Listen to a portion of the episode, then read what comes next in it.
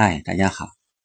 嗯，本来呢，我们最近讨论的是阅读，啊，但是最近有两件事，啊，也就是来自两个家长的反馈，让我感觉，嗯，必须尽快的和大家聊一聊，啊，就是关于线上啊这种外教的使用的问题。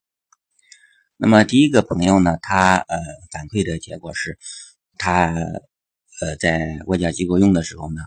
啊，他原来用了有一两年啊，最近呢，他停了这个线上外教的这个学习，就是暂停。呃，他感觉的意思是啊，就是孩呃孩子累不累不知道啊，反正自己也特别累啊，因为每次课呢都要帮着孩子啊复习单词、查单词啊预习啊，包括选课呀。啊，感觉很累啊！就孩子完全离嗯离不开自己。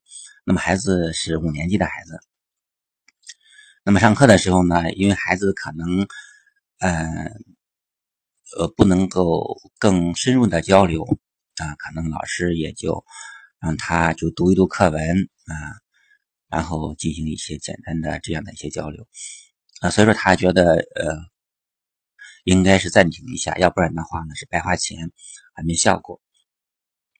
啊，这是一个典型的，呃，一个一个朋友。那么还有一个朋友呢，他是在另外一家机构啊，就不同的外教机构。嗯，他的机构有一个特点，就是说，啊，好像是六到十二次课啊，是一个一个一个一个 level 一个小级别。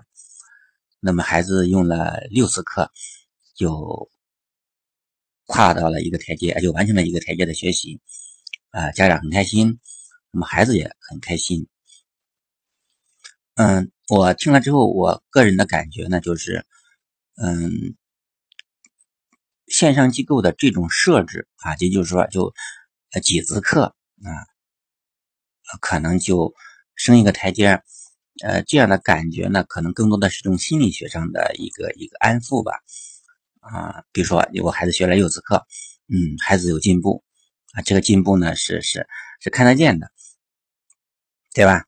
啊，原来是二级、三级、四级、五级、六级，那么走下来，啊，我想说的意思是，呃，这种我们可以正常的来考虑一下，就是说，如果一个孩子六天时间能上一个台阶，我觉得好像是除了自我心理安慰之外，也没有更多的意思。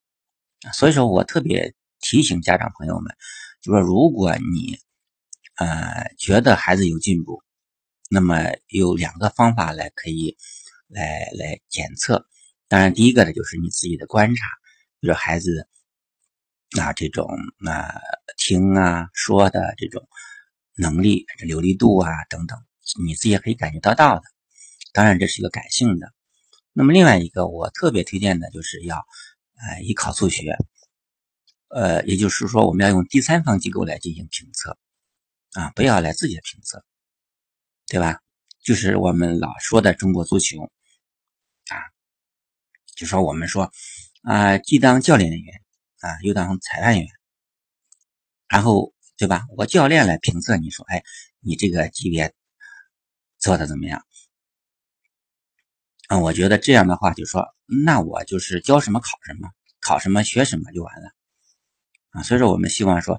比如我特别推荐家长的就是剑桥啊系列的这个啊剑桥少儿英语和剑桥成人英语 MSE 啊通用英语。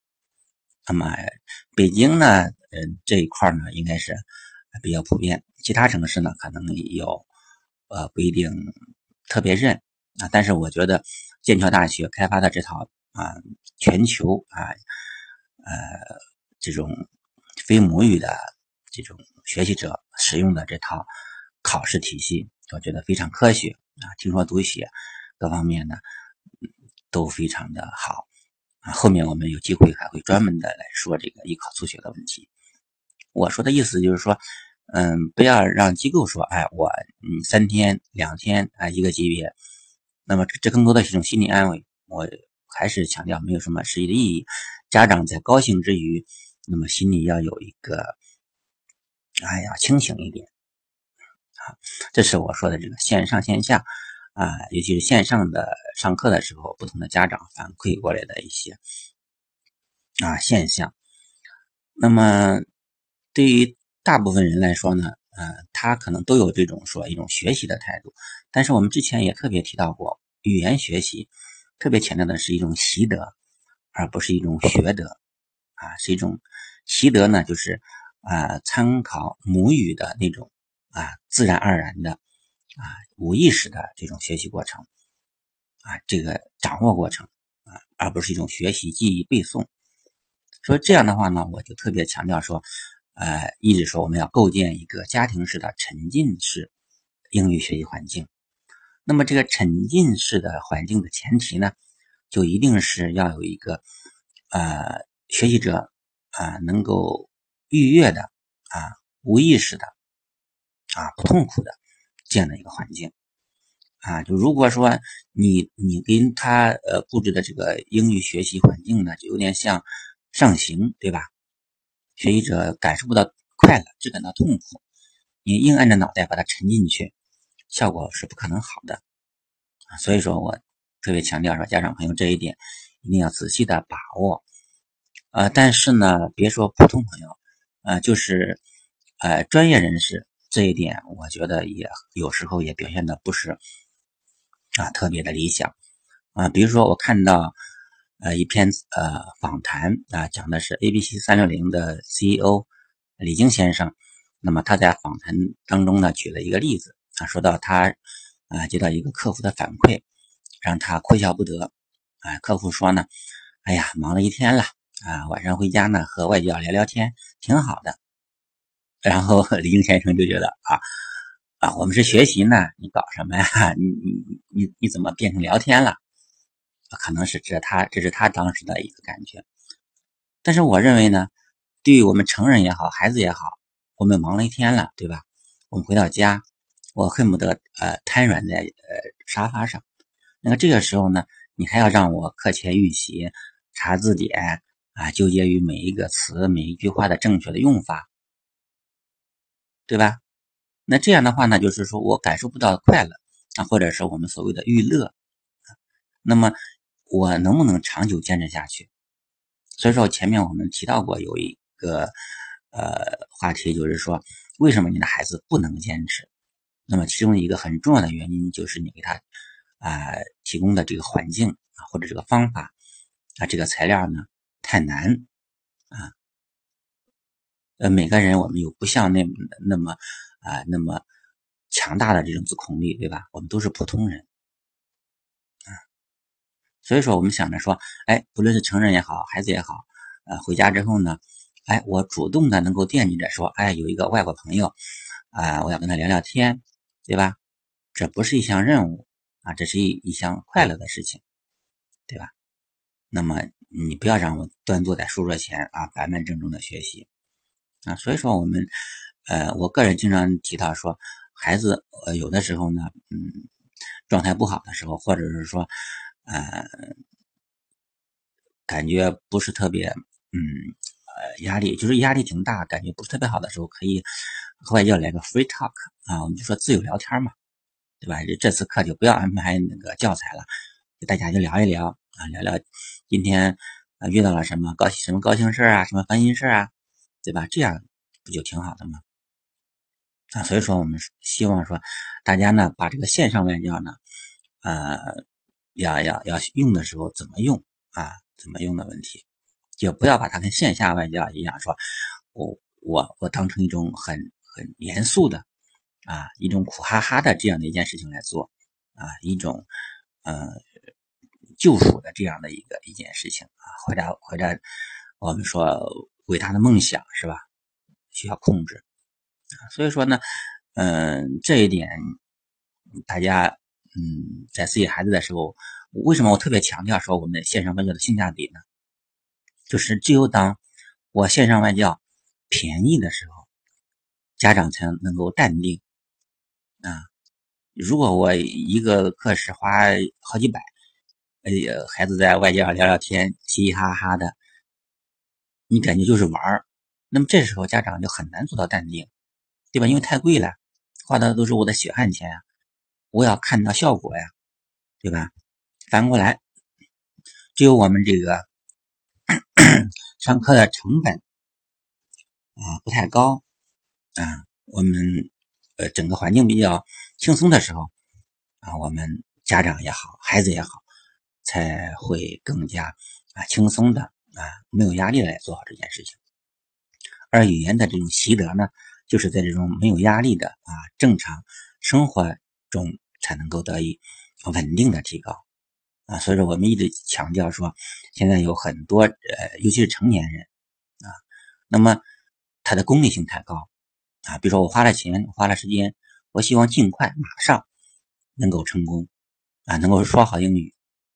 所以说，嗯，社会上才会有各种各样的什么啊，比较吹嘘的一些一些一些机构和东东西吧啊，各种速成班啊，上什么三天呀、一周啊。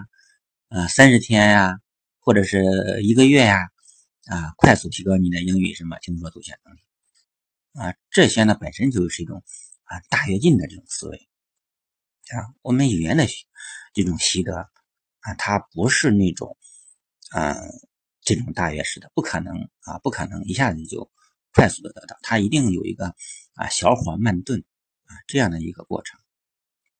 所以说我特别强调，小孩子学英语。啊，他最大的优势就是他有时间，他有大把的时间。我们成人学英语就是太功利了。说到这一点，我再提一下啊，现在很多机构它都有这种叫做复习预习系统啊，ABC 三六零也最近也是呃上线了这个复习预习系统。嗯，但我个人来说啊，那么这更多的是一种商业上的这种考虑，比如说有的机构，别的机构。啊，有复习有预习啊，热热闹闹的，对吧？啊，比如说课前啊，上课的这段时间，那么课前有多长时间？有甚至有线上的班主任啊，带着你热热闹闹的复习预习，对吧？然后呢，上完课之后还有个评测复习，甚至一个小测验什么的，弄得跟线下一样。那么我一再强调说，线上的外教，我们用它啊，最主要的内容还就是聊天就是陪聊，对吧？能够让你孩子把嘴巴打开，让你的思维呢以英文思考的方式把它说出来。OK，这就是最大的作用啊。所以说这一点我特别要强调说，嗯，这些东西啊，这些东西家长你自己也要保持一个清醒的认识，就是说你自己对孩子的这种了解，他适合不适合这种啊线上和线下一样的。也就是说一大堆的考前啊，就是上课前、课中、课后这一整套的东西啊。如果你你没有自己的想法，你没有呃规划，OK，那交给机构啊，交给机构，那他怎么弄就是他的事儿啊。你就花了钱，你心安理得就完了。如果你有想法啊，你觉得有更好的、效率更高的这种方式，更能保护孩子的学习习惯的、学习兴趣的，OK。那你可以完全按照你自己的方式来啊。前面我们提到，哎，家校机构比是七比二比一，我就特别强调了说，机构啊，任何的专业机构都是为你自己的一个规划做服务的，他是一个服务者啊，不是一个主宰者，不是一个控制者啊。你的孩子只有你自己能够控制，你自己才能规划好啊。这也是我特别强调说，因材施教。啊，是一件难于上青天的事情，特别难的一件事情。但是呢，啊，我们不能因为难我们就不去做。啊，你精力哦花上了啊，时间花上了，那么你孩子的进步呢，就是啊，就会就是一个飞跃。说这一点啊，我特别想跟家长朋友们分享。